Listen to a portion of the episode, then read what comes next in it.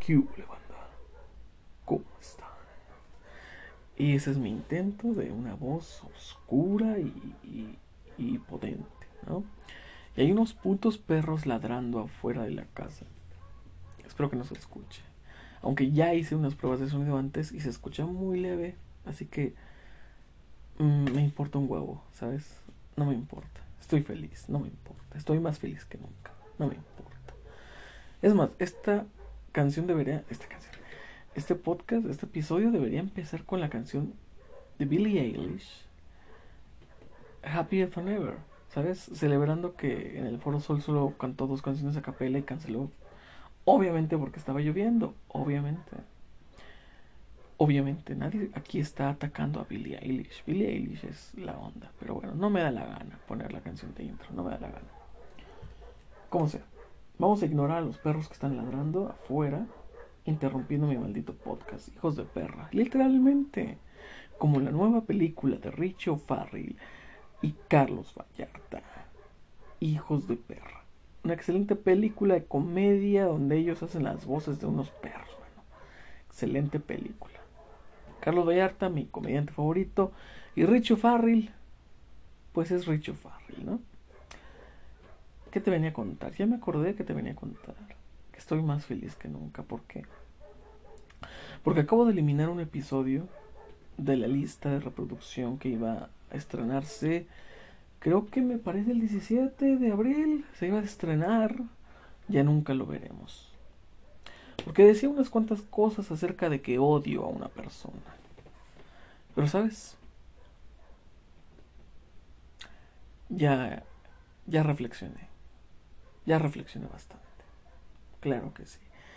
Y en ese episodio te contaba un montón de lore de por qué no perdonar a esa persona. ¿Sabes? Un montón de basura. La mayoría de ella muy católica. Acerca de por qué no perdonar. ¿No? Y quiero hablarte hoy de eso mismo. De perdonar. Mira, se cayeron los perros.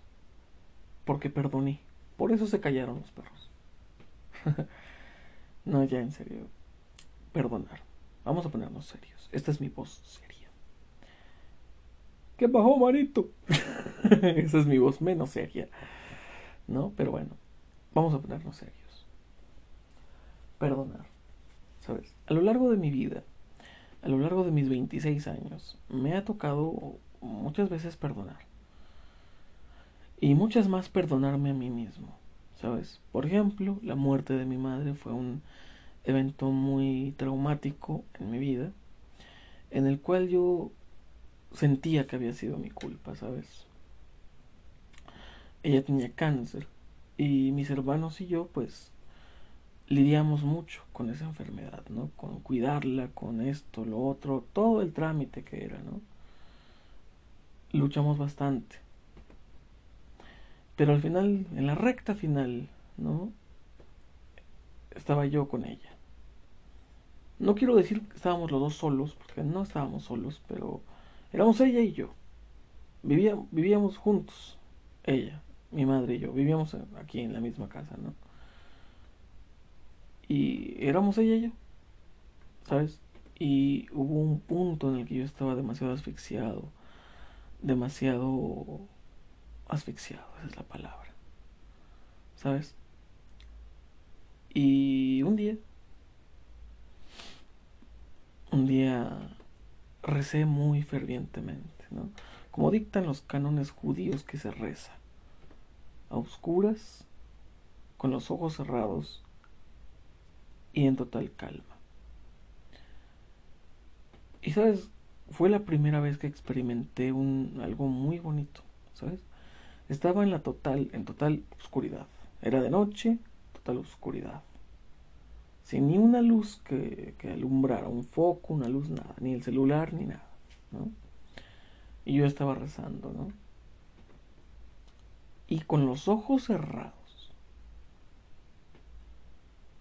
Fue... Es algo muy raro de explicar porque yo tenía los ojos cerrados. Y empecé a ver una luz ¿sabes? Con los ojos cerrados, mano. Una luz muy, muy, muy fuerte. Perra madre, no puse este pedo en modo silencio. Es más, no, lo voy a poner nada más en no molestar. Eh, de un modo silencio, o sea que nada más me llegan los mensajes, pero no suenen.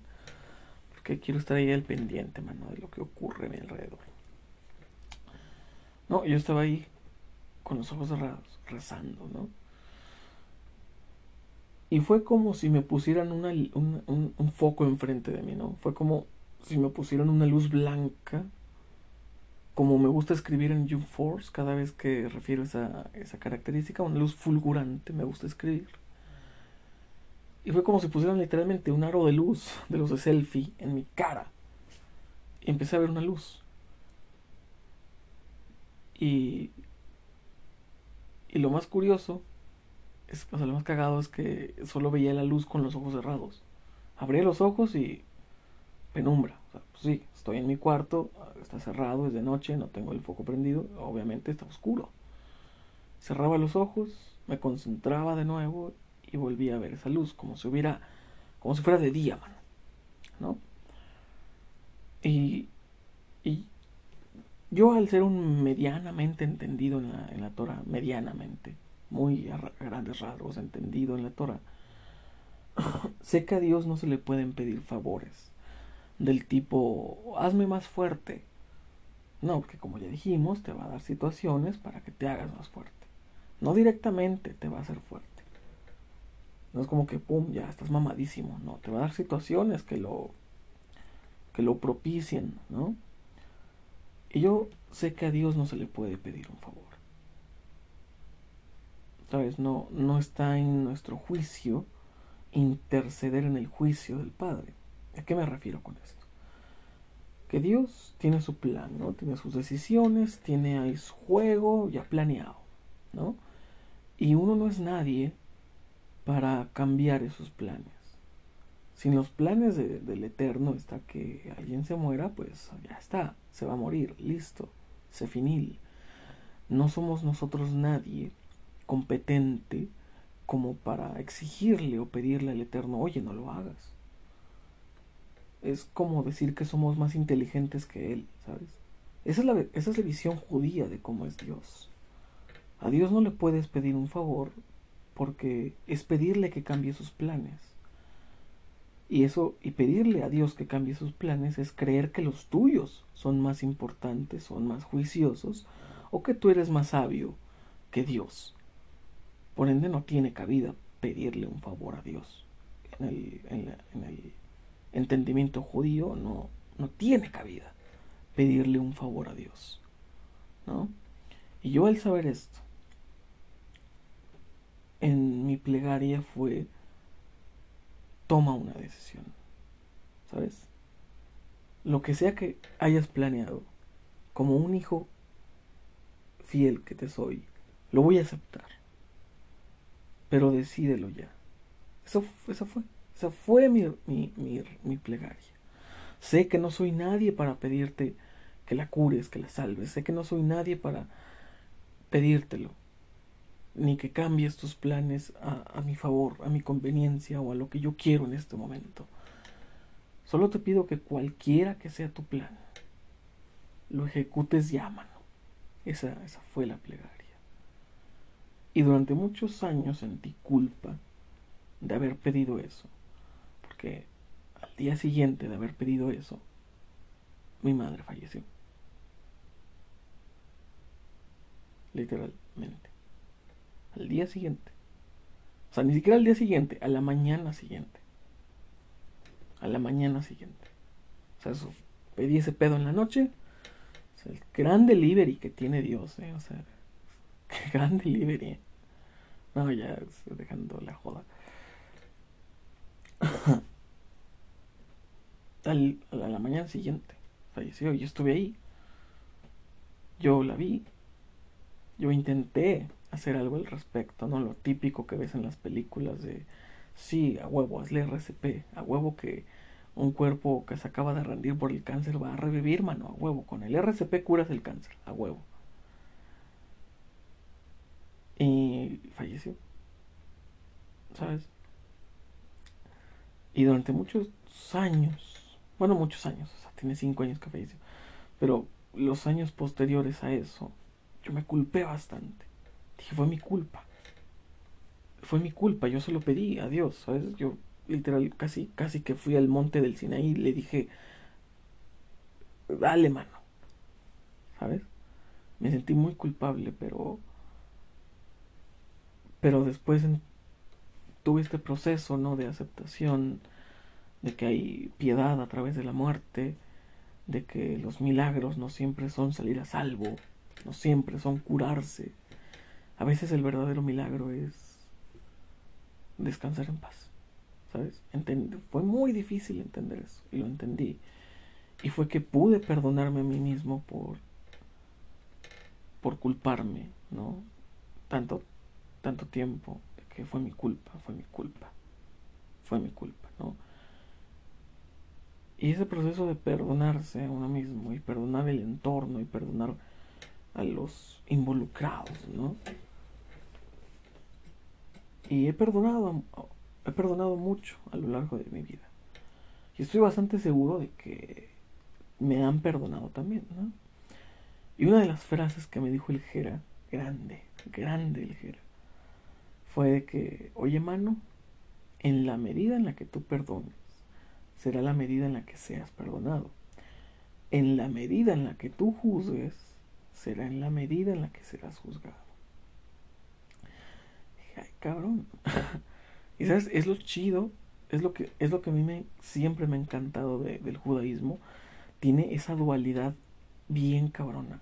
Tiene esa dualidad bien cabrona de, de este esta palabra, este mandamiento. Esto da una enseñanza buena, pero también, o sea, tiene dos caras este pedo. Siempre tiene lo bueno y lo malo representado en, una misma cosa. Y, es, y así son casi todas las palabras hebreas. Una palabra hebrea significa al mismo tiempo una cosa buena y una cosa mala. Y eso es lo hermoso del judaísmo, ¿sabes? Que, que no todo es te vas a ir al infierno, que no todo es te va, te va a juzgar Dios y, y no te va a perdonar, no. Tiene lo positivo, tiene una dualidad enorme, tiene una dualidad hermosa, ¿sabes? Porque es en la medida en la que tú perdones, vas a ser perdonado, mano. Y eso está chingón. Si nada más lees esa parte del texto, está chingoncísimo. Ah, bueno, me voy a agarrar a perdonar a la banda para que al final a mí me perdonen tanto como yo perdoné a la banda. Pero también está esta otra cara que es en la medida en la que juzgues, serás juzgado. O sea, no importa si perdonaste a medio mundo, si también juzgaste a medio mundo, pues, dudo, el equilibrio es el equilibrio. ¿sabes? Y perdonar, ¿no? ¿Qué tan difícil es perdonar? Es un golpe tanto a la voluntad como al ego el perdonar. Porque yo mismo lo dije, perdonarla yo siento que es como dejar impune que hizo. Pero no soy ningún policía, no soy ningún sumo sacerdote, no soy ningún Cristo para ser yo el que juzgue, para ser yo el que emite el juicio. No soy el Sanedrín quien decidirá el futuro de los impíos. No soy ningún juez, ningún verdugo, ningún jurado. Soy un X, ¿sabes? Soy un cualquiera. Soy solo un tipo viviendo esta vida.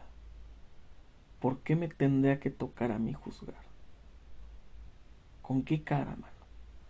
¿Con qué cara, mano? Te voy a venir a juzgar. Sí, eres una pasadita de verga, hija de toda su reputísima madre, pero ¿con qué cara? ¿Con qué cara, mano? Te vengo yo a juzgar, ¿no? Y hoy tuve una revelación enorme. ¿sabes? Una revelación enorme de que te dije hace unos episodios, o no sé si lo dije en el episodio que cancelé, pero te dije que cuando reflexioné acerca de lo de Paola dije, ok, no fue personal, veló por sus intereses y por eso la perdono y también la respeto un chingo también, no mames. ¿no? Y, dije, ok, aunque lo de esta otra persona no es personal, ¿sabes? Tampoco se ve que haya sido personal. Pero sí estuvo más consciente de lo que hizo, porque digo, no voy a especificar, porque ya no quiero hablar de ese tema. Esta es la última vez. Ay, espérame, van a comprar una figurita. Ay, te quiero mucho, Ángel. Ya, ya listo, ya volvimos. Uf, ¿qué estaba diciendo? Antes de ser severamente interrumpido por un mensaje muy chido. Muchas gracias. Ah, sí, te decía que lo de Paola no fue personal, tal, tal, tal, tal, tal, ¿no? Y que según yo, según yo, mi versión de los hechos, lo de esta otra persona tampoco había sido personal. Y no nombraré a la persona, ni daré especificaciones de por qué sabía lo que estaba haciendo y cómo lo estaba haciendo. Pero no ahondar más en ese tema porque esta quiero que sea la última vez que yo me lo estoy diciendo a mí mismo, ¿no? O sea, obviamente, mano. Esta es la última vez que voy a hablar de este tema. Esta es la última vez que voy a mencionar este tema.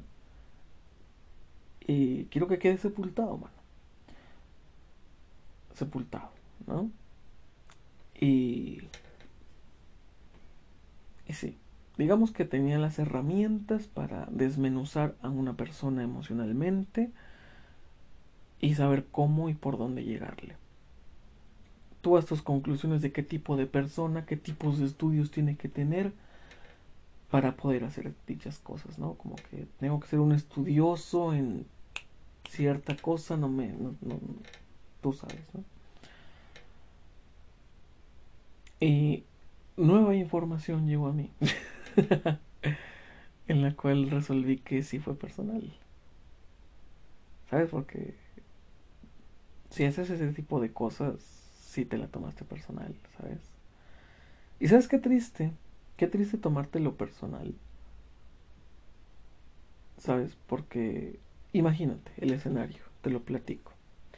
Eres una persona que hace un año engañaron con otra persona y no, no solo eso, sino que la persona con la que te engañaron, con esa se van a casar.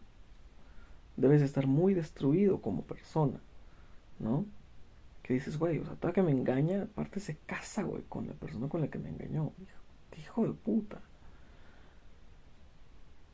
Y, y tú estás ahí, ¿no? Tú estás ahí. Y de pronto conoces a una persona que te demuestra todos sus sentimientos. Quizás su error es demostrarlo, y no voy a decir quizás, porque obviamente ese fue el error. el error es demostrarlo tan rápido, ¿sabes? Como que esa conexión de wow, ¿sabes?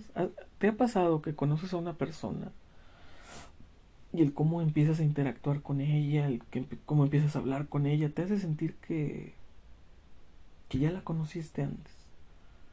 ¿no? Y te haces estas chaquetas mentales de, ah, en otra vida también te conocí, en otra vida también me enamoré de ti, bla, bla, bla, ¿no? Bla, bla, bla, toda esa faramaya. Y conoces a esa persona y te demuestra lo que es que realmente te quieran, que, que no te mientan, pero pues tú estás muy tocado, ¿no? Por la situación que ya viviste. Tú estás muy, pues todavía muy traumado, bueno. Pero no obstante, en lugar de recluirte y decir, ¿sabes qué? No voy a vivir esto, porque no estoy preparado para vivir esto. Dices simplemente, ¿sabes qué? ¿Sabes qué? Voy a experimentar. voy a experimentar. Y decides desquitarte con el primer imbécil que se te pasa por la, por la acera, ¿sabes? El primer imbécil que llega y, te abre su, y te empieza a demostrar su cariño, ¿no? Es así, con este pendejo me voy a desquitar. Con el primero que se deje, mano. Con el primero que se deje. ¿Sabes?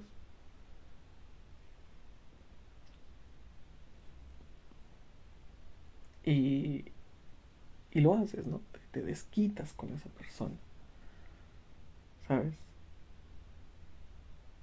Pero esa persona es pues ya no es tan débil, tan endeble Y en cierto punto del desarrollo de personaje, esta persona decide distanciarse. Decide que ya estuvo suficiente de pendejadas y, te deja de hablar. Después él no puede con sus impulsos y te vuelve a hablar después de unos meses porque no puede contenerse. Te vuelve a hablar después de un mes, mes y medio, te vuelve a hablar y tú intentas recuperar su toda esa atención, toda esa validación, la intentas recuperar a como de lugar, a, toda costa. Pero entonces el tipo reflexiona y dice, ¿sabes qué? Volver a, volver a hablarle fue un error. Porque volví a lo mismo, volví a estar deprimido, volví a estar mal, volví a todo. Entonces empieza a distanciarse de nuevo y lo vuelves a perder. Y te resientes con esa persona. Porque dices, lo tenía en la palma de la mano, ¿en qué momento lo perdí? ¿En qué momento se me fue? Y, te enfureces y, y te resientes con esa persona. Y dices, no, yo me tenía que desquitar contigo y me voy a desquitar contigo. Y dices, no, mierda, contigo me tenía que desquitar, ¿por qué te estás yendo? ¿Por qué perdí tu validación? ¿Por qué perdí tu atención? ¿Por qué te perdí? Antes de desquitarme. ¿No? Entonces empiezas a armar un barullo, empiezas a armar un desorden, empiezas a armar tremendo quilombo. Porque perdiste la validación del pendejito de turno. Porque perdiste su atención. Porque perdiste sus cartas. Porque perdiste su amor. Porque perdiste todo, ¿sabes? ¿por qué? ¿No? Y, te resientes, ¿no? ¿Por qué te perdí antes de descargar toda mi frustración, odio y resentimiento contra ti? ¿Por qué? ¿No? Y armas un quilombo, ¿no? Armas un barullo, armas todo un... Te montas la historia de tu vida, mano. Inventando, sabe que sabrá Dios qué cosas, inventando esto, inventando lo otro, filtrando las conversaciones con medio mundo. Dios mío, en qué quilombo me metí. Qué pedazo de quilombo me metí, huevón. Qué quilombo, ¿no? Perdón si esto suena como medio repetitivo. Como que digo una cosa, después digo otra, y luego después vuelvo a decir lo mismo y después estoy, estoy en una conversación en WhatsApp, perdóname. Pero sí, tremendo quilombo, ¿no? Y, y es difícil, no te voy a decir que no, ¿sabes? Es difícil no tomárselo personal. Y es difícil perdonar también, ¿sabes? Porque, digo, yo también me lo tomé personal, ¿sabes? Porque dije, ¿cómo es posible, no? ¿Cómo es posible que, que alguien tan, tan lastimado, alguien a quien lastimaron tan horriblemente, sea capaz de hacerle lo mismo, mano, a otra persona, a otro ser humano. Es decir, se me hace muy difícil, o se me hacía muy difícil perdonar a alguien así, ¿sabes? De, o sea, de decir, güey, ¿sabes lo que se siente? ¿Sabes lo que se siente que te hagan eso? ¿Sabes lo que se siente que te traten como basura, que te hagan sentir como basura, que no eres suficiente? ¿Sabes lo culero y lo ojete que se siente eso? Como para que tú también trates así a alguien, güey. O sea, qué culero, ¿no? Y se me hacía muy difícil perdonar a alguien así. Pero tuve una reflexión muy, muy linda, ¿sabes? Muy linda. Y es que... Ay, güey. ¿Qué pasó? Ah, se bugueó. Eh. Ya. Es que, ay, de la nada se bloqueó esta huevonada. Y la refli... Ah, perdón, perdón, perdón. Ahí está, es que había desconectado el micrófono para... Para escuchar un, un audio. Y la reflexión... la reflexión que te voy a contar. Es que una vez estaba yo en el centro y pasó un loquito del centro. Estos loquitos del centro que están loquitos. Y el tipo pasó y me grita, quítate pinche pobre. Y me quedé como, yo estaba, yo estaba sentado afuera de una tiendita chingándome un jugo que compré con mis últimos 15 pesos. O sea, literalmente sí estaba muy pobre en ese momento. Y el güey pasa y me grita, quítate pinche pobre, ¿no? Yo dije, o sea, está bien que sí, carnal, pero no son, no son pinches formas esas, ¿eh? Y no me enojé con el loquito del centro, ¿sabes? No me enojé con el loquito del centro. Porque dije, es un loquito del centro. También recuerdo cuando estaba en la, en la prepa, o era la secundaria, no recuerdo bien. Yo estaba en la combi, en el transporte público, y no sé por qué mierda se subió un loquito del centro de la combi. ¿Por qué dejaron que se subieran? O sea, sí, güey, trae seis pesos, pero no es para que los, no es para que se los recibas y dejes que se suba, mamón, no mames. No, se subió un loquito del centro, en la combi. Y, y estaba haciendo calor, ¿no? Y yo, como todo güey que tiene calor en la combi, pues abrí la puta ventana. Y el güey se cagó porque abrí la ventana, ¿no? Y la cierra. Yo así de puñetas. Aparte de que hueles, aparte de que hueles bien ojete, hace calor, mano. Déjale abrir la ventana. Volvió a cerrar la ventana y procedió a meterme un pinche zape bien, bien dado, mano. Pinche zape bien dado, mano. Y no me enojé con el loquito del centro, porque dije, es un loquito del centro. Y dije, si no puedo enojarme con una persona que no está en sus cinco sentidos, si no puedo enojarme con una persona que está loca, ¿sabes? Que está loca, que su percepción de la realidad está bien alterada. si no puedo enojarme con una persona así, ¿por qué he de enojarme con ella? Que también está loca, dicho sea de paso, que también su percepción de la realidad está bien alterada. Y no lo digo en forma peyorativa, no lo digo en forma de desprestigiar su opinión, ¿verdad? Pero, pues, está loquita. ¿Sabes? Y con justa razón, mano, también digo que te hagan lo que le hicieron, pues, si es para quedar loco, si es para quedar loco, la neta, la neta. La entiendo, la, la entiendo y fue uno de los factores decisivos para decir, ¿sabes qué? Te perdono. Porque que no estás consciente, ¿sabes? Quizás tu quizás no eres mala, quizás no eres una hija de perra, quizás vamos a darte el beneficio de la duda de que no seas malvada y perversa y malévola. Vamos a darte el beneficio de la duda. ¿No? De que quizás sea que tienes un miedo interiorizado muy, muy cabrón y un pánico a que te vuelvan a hacer lo mismo y estás en modo de defensa y atacando a todo el que se te acerca. Ese argumento no es muy coherente si te pones a pensar que le has rogado a medio telefonía y nadie te hace caso, manita. No es muy coherente ese argumento para defenderte, pero mira, lo voy a usar. Lo voy a usar. Porque... ¿Sabes? Porque ya me importa una mierda. ¿Sabes? Vamos a fingir que no le has rogado a cuánto tipo se te pone enfrente para que te hagan caso. Vamos a fingir que eso no pasa. Vamos a fingir que eso no existe. Y, vamos a dar por el argumento de estás muy dañada psicológica y emocionalmente por una persona pues, muy culera, ¿no?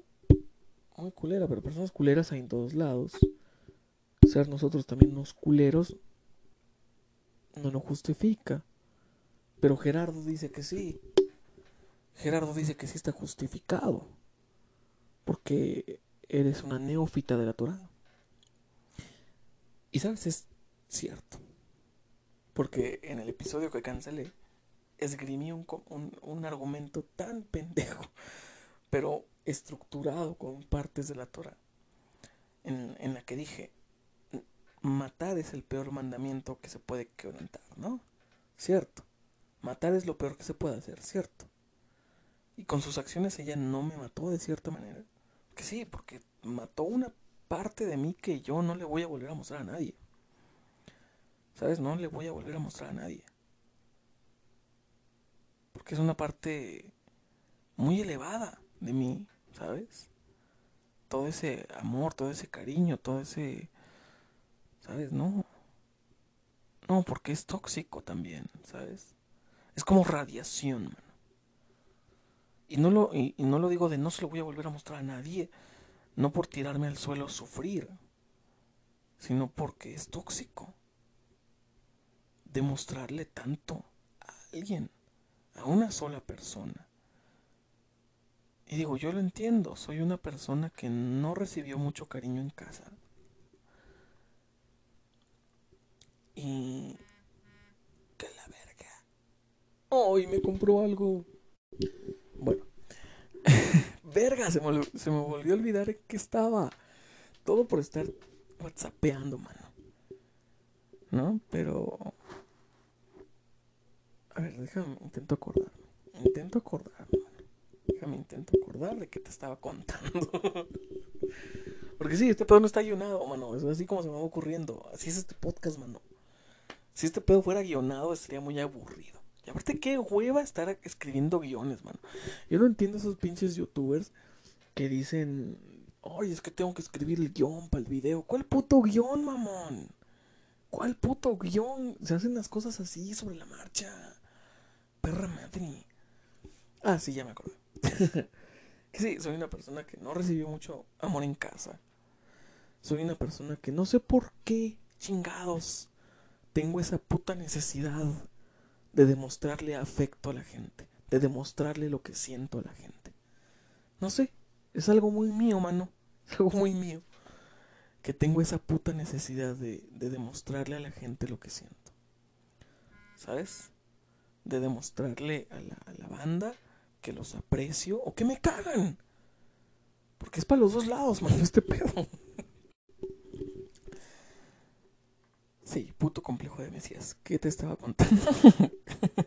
ah, perra madre. Me caga tener memoria tan corta. ¿No? Y sí. Tengo esa necesidad, mano. Porque es para los dos lados. Te... Es la dualidad del judaísmo en mi interiorizada en mí. ¿Sabes?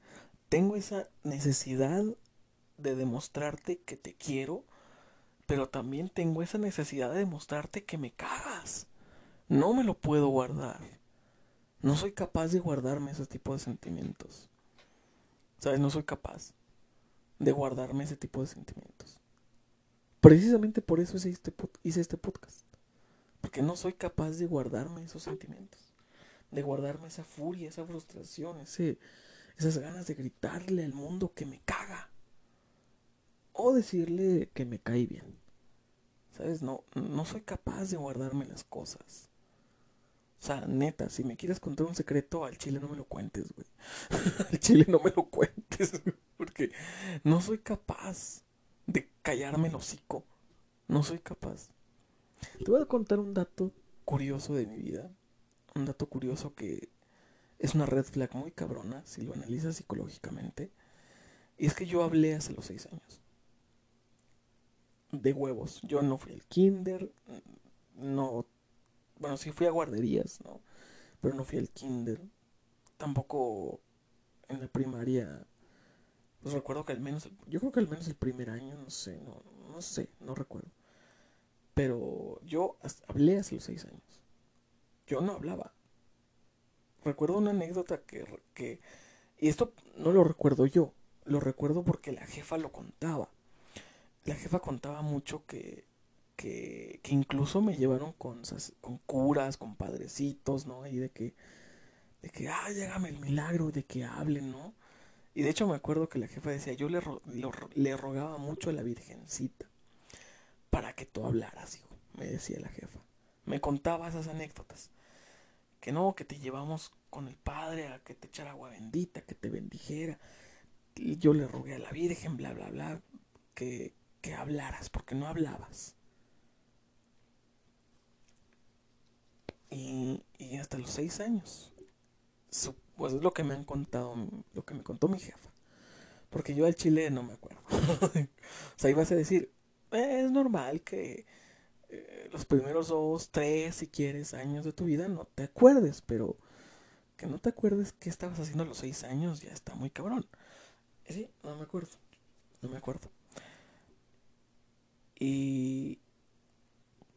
Y sí, no hablé hasta los seis años, ¿no? ¿Y por qué te digo esta anécdota, este dato curioso?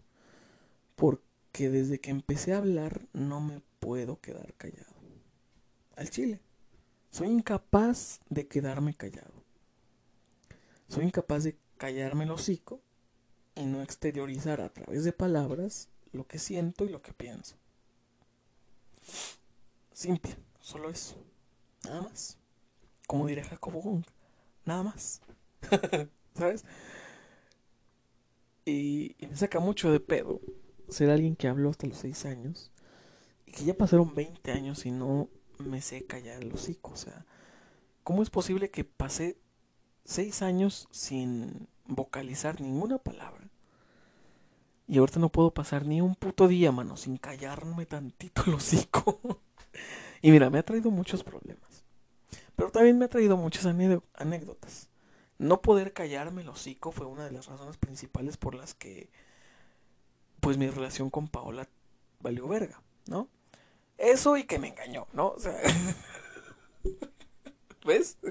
¿Ves lo que te digo? No me puedo callar el hocico, mano. Siempre como que, ah, ¿sabes? No, no puedo. Siempre tengo que decir una pendejada, siempre, mano. siempre. Pero es muy buen chiste, anótalo, Mario Hugo. Es muy buen chiste. Una de las razones por las cuales mi relación con mi ex valió verga es porque no me sé callar el hocico. Eso y que me engañó con chingo de vatos, ¿no? O sea, qué buen chiste, ¿no? Por eso me encanta ser comediante. ¿Sabes? Por eso me encanta. Porque soy tan natural, mano. Tengo ese talento, tengo ese don para decir pendejadas, ¿sabes? Y, qué mejor que sacarle provecho, mano. Qué mejor que sacarle provecho, ¿no? Y, y sí, me ha traído muchos problemas no poder callarme, no poder guardarme lo que pienso o lo que siento. ¿Sabes? Me ha traído muchos problemas, pero a la vez está bien, porque siendo un cretino hijo de puta que no se puede quedar callado, entiendes que las personas que están a tu lado es porque realmente sí te quieren. ¿Sabes? Porque hay, hay, muchas personas a mi alrededor que dicen, güey, yo te aprecio porque eres la mamada. Y digo, siendo la basura que soy y la mierda que soy de, persona, que me digas eso, me hace saber que lo estás diciendo en serio, ¿sabes? Y, y sí, quizás uno de mis errores, y, nuevamente, no decir quizás, porque obviamente se fue el error, fue precisamente no saberme quedar callado, ¿sabes? Yo sé que para una persona que conoces desde hace un año, puede sacarle mucho de pedo que le digas que la amas. ¿Sabes? Es, como de, pues mira, tengo un año de conocerte, me, me pareces una persona increíble, una persona maravillosa, y, y lo, que me, lo que me has hecho sentir es increíble y te amo. Sé que a una persona a la que conoces hace un año puedes sacarle de pedo. Un poquito. Pero mira, a pesar de toda la mierda que he dicho, y la que, bueno, ya no seguiré diciendo porque esta es, la última vez que se habla de ese tema.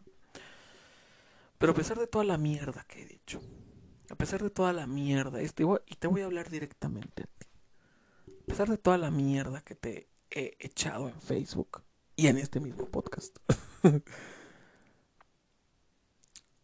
no tengo para ti un chinga tu madre, no, no tengo para ti un chinga tu madre. No tengo un para ti espero que espero que te vaya de lo peor, que alguien te destruya como me destruiste a mí, ¿no? Sí, te lo dije en un mensaje muy hiriente, de una manera muy hiriente, que no fue la forma de decir las cosas, ¿sabes? Creo que ese mensaje nocturno a las 3 de la mañana no fue la manera de decirte lo que quería decirte. Creo que ni siquiera debí decirte, ¿sabes? Porque odiar es algo que se toma muy a la ligera a veces. El caso es que no tengo para ti un chingue tu madre. Tampoco un te quiero, o sea, más honestos, tampoco un te quiero. ¿No? Pero. Pero sí quiero decirte que. Te perdono. ¿Sabes? Digo, no fue tu culpa que te hicieran lo que te hicieron. Tampoco es como, tampoco es como que fue mi culpa. tampoco es como que fue mi culpa.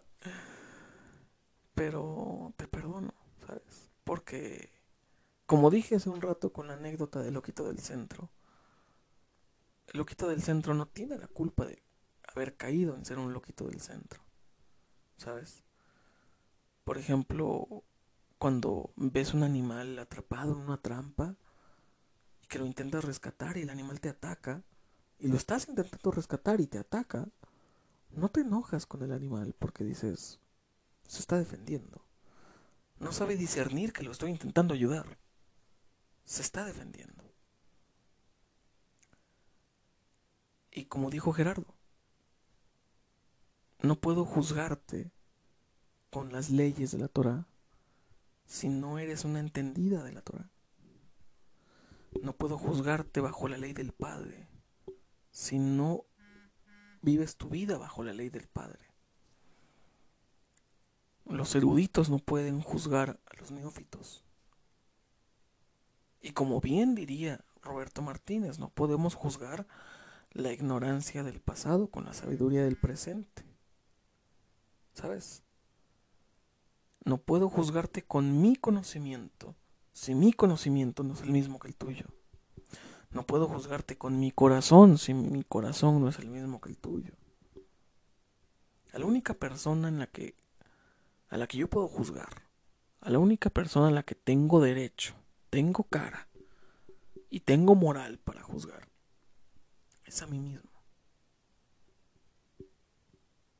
¿Sabes? Solo yo me puedo decir, lo estás haciendo mal, bro. Estás pendejo, bro. Solo yo me puedo juzgar a mí mismo. ¿Y sabes qué es la dualidad tan bella en eso? Que sí, no te puedo, yo no te puedo juzgar a ti. Pero tú tampoco me puedes juzgar a mí. Porque si dije mis palabras en la forma en la que las dije, pues fue porque no sé medirme. Uno, no sé medirme. Y dos, no sabía qué sentir, ¿sabes? No sabía qué sentir cuando la persona que te demostró que le importas, que te quiere, la persona que te demostró sentimientos, y que te hizo despertar sentimientos.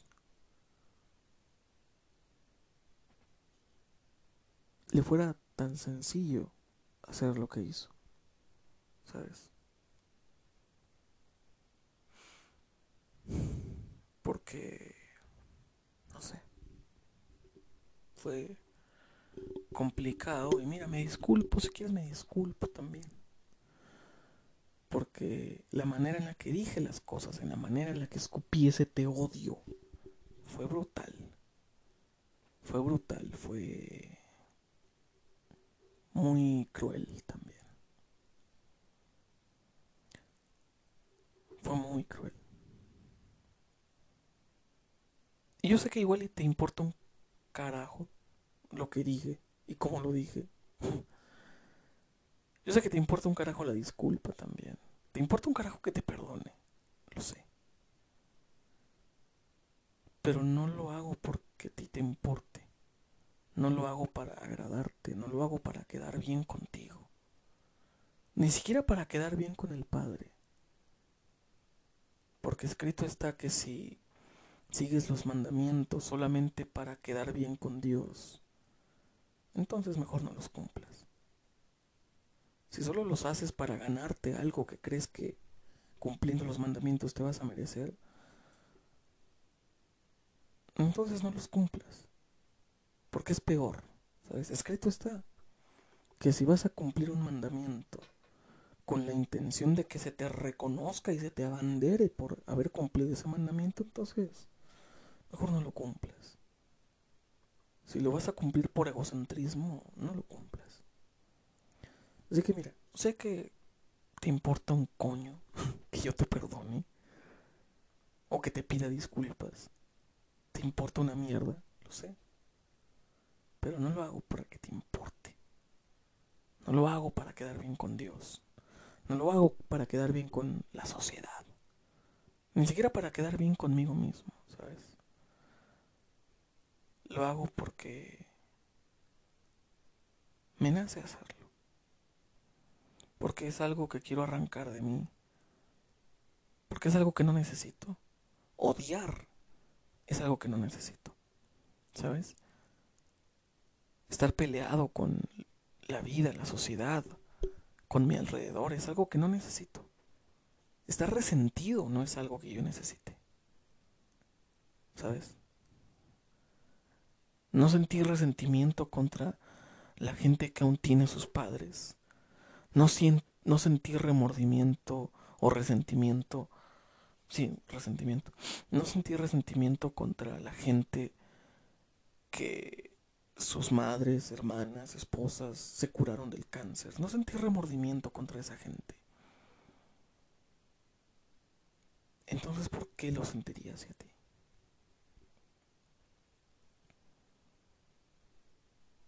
qué necesito sentir eso? No necesito sentir eso. Nadie necesita sentir eso. ¿Sabes? Y sabes, Cancerbero tenía razón. La respuesta es el amor. Porque la demostración más grande de amor es amar a quienes, entre comillas, no se lo merecen. Porque el Mesías dijo en una parábola, si amas a los que te aman, ¿qué hay ahí? Si le haces el bien a los que te hacen el bien, ¿qué hay ahí?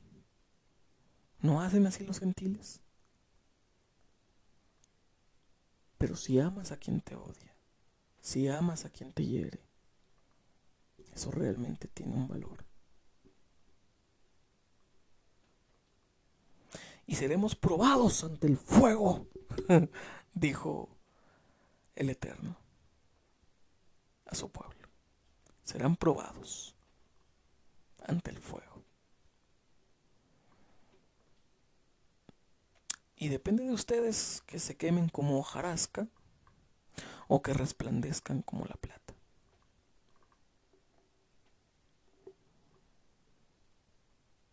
Y mira, muchas intenciones de quemarme como hojas secas, pues no, no tengo. y es cierto, no soy un inocente, ¿sabes? Cuando yo sea juzgado, pues seré juzgado, ¿no? Y remontamos la frase que dijo Gerardo. En la medida en la que perdones, serás perdonado. Y en la medida en la que juzgues, serás juzgado. Así que he decidido cambiar mi puta vida. Dejar de estar peleado. Dejar de ser un puto criticón de mierda que se la pasa atacando a la gente. Porque no es correcto vivir así, ¿sabes? Solo te llena de impurezas solo te llena de imperfecciones. Son lastres que vas cargando en tu espalda y, y no te dejan avanzar con libertad, ¿sabes? Amar y soltar. Para amarte no tengo que verte diario. Para amarte no tengo que seguir siendo tu lacayo. Para amarte no tengo que verte a la cara. curiosamente para odiar, para odiar a alguien si tienes que estarlo viendo. ¿Sabes? Tienes que estar pensando constantemente en esa persona. ¿Y por qué voy a estar pensando en ti? Si no me produces más que tristeza. Y en el sentido de tristeza por ti. ¿Sabes? Porque yo estoy de este lado. yo estoy de este lado. Yo estoy del lado de la Torah. Yo estoy del lado correcto. Yo estoy del lado de Dios. yo estoy del lado correcto. ¿Sabes? Me he caído, me he lastimado y, y me han levantado. Yo estoy de este lado. Del lado en el que hay gente que me ama y que me ha extendido su mano para ayudarme. Yo estoy de este lado. Yo estoy del lado de la Torah. Y es un lado muy difícil, déjame decirte. Es un lado muy difícil. Déjame que te diga. Pero tú estás de ese lado. De ese otro lado. Muy lejos de mí. Muy lejos. Tú estás de ese lado. De la oscuridad de ese lado de las tinieblas, de ese lado en el que si no te quitas, de ese lado en el que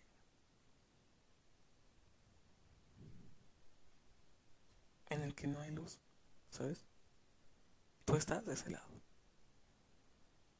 Yo me han tirado al suelo, me han destruido y sigo aquí de pie sin desquitarme con nadie, sin desquitarme con nadie, sin descargar mi ira en una persona, sin descargar mis traumas en una persona.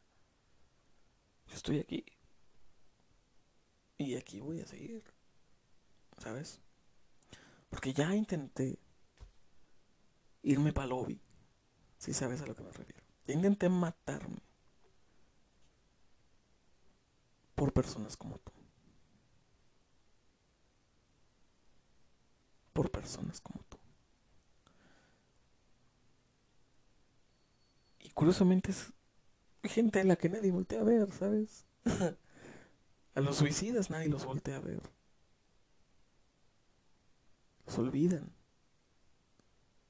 Y solo cuando cumplen años los recuerdan.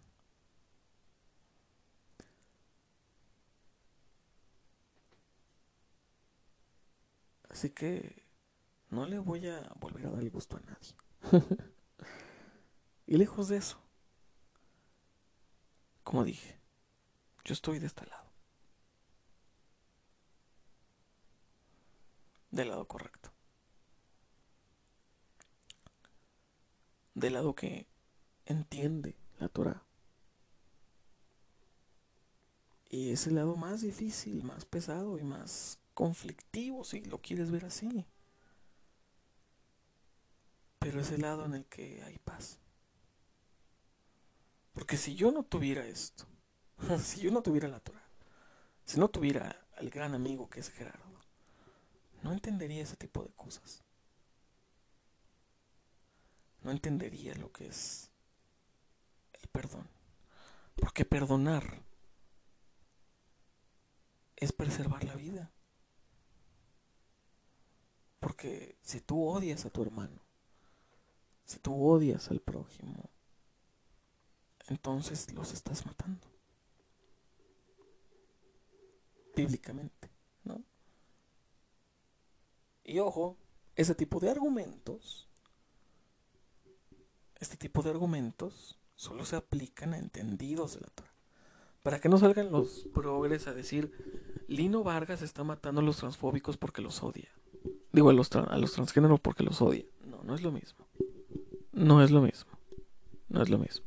Ni Lino es entendido de la Torah, ni los, trans, ni los transexuales son entendidos de la Torah. Ahí no aplica. Porque ya los veo. Ya los veo. Uy, Lino Vargas está matando. No, no está matando a nadie. Cállate. Lino Vargas no está matando a nadie. Cállate. Bueno, se nos acaba la hora.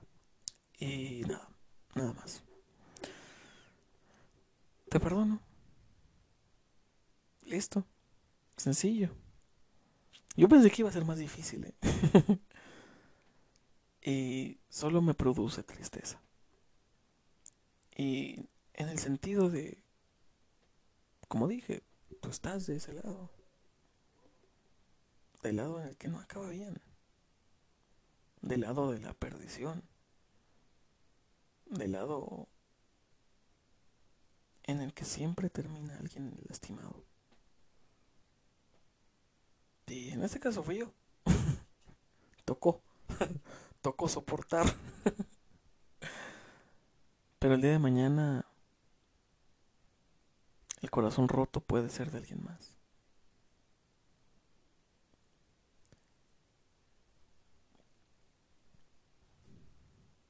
Y todos sabemos lo mucho que duele un corazón roto. Yo lo he tenido varias veces. He tenido el corazón roto varias veces. ¿Y sabes qué es lo más hermoso de eso? Que a pesar de que me han roto el corazón muchas veces, esa mierda sigue latiendo. ¿Sabes? Esa mierda sigue ahí, dándolo todo. Y yo también seguiré aquí, dándolo todo. Así que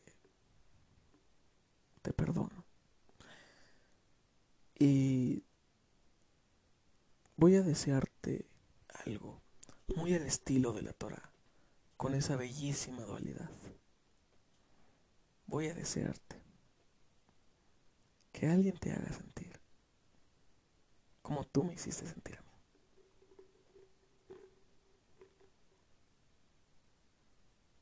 Hasta la próxima. Hasta el próximo puto viernes. Que no sé qué habrá para decir. Pero espero que haya algo para decir. espero. Espero que tengamos algo que decir el próximo viernes. Así que hasta luego. Nos vemos. Hasta la próxima. Bye. ¿Cómo se despide uno de esto?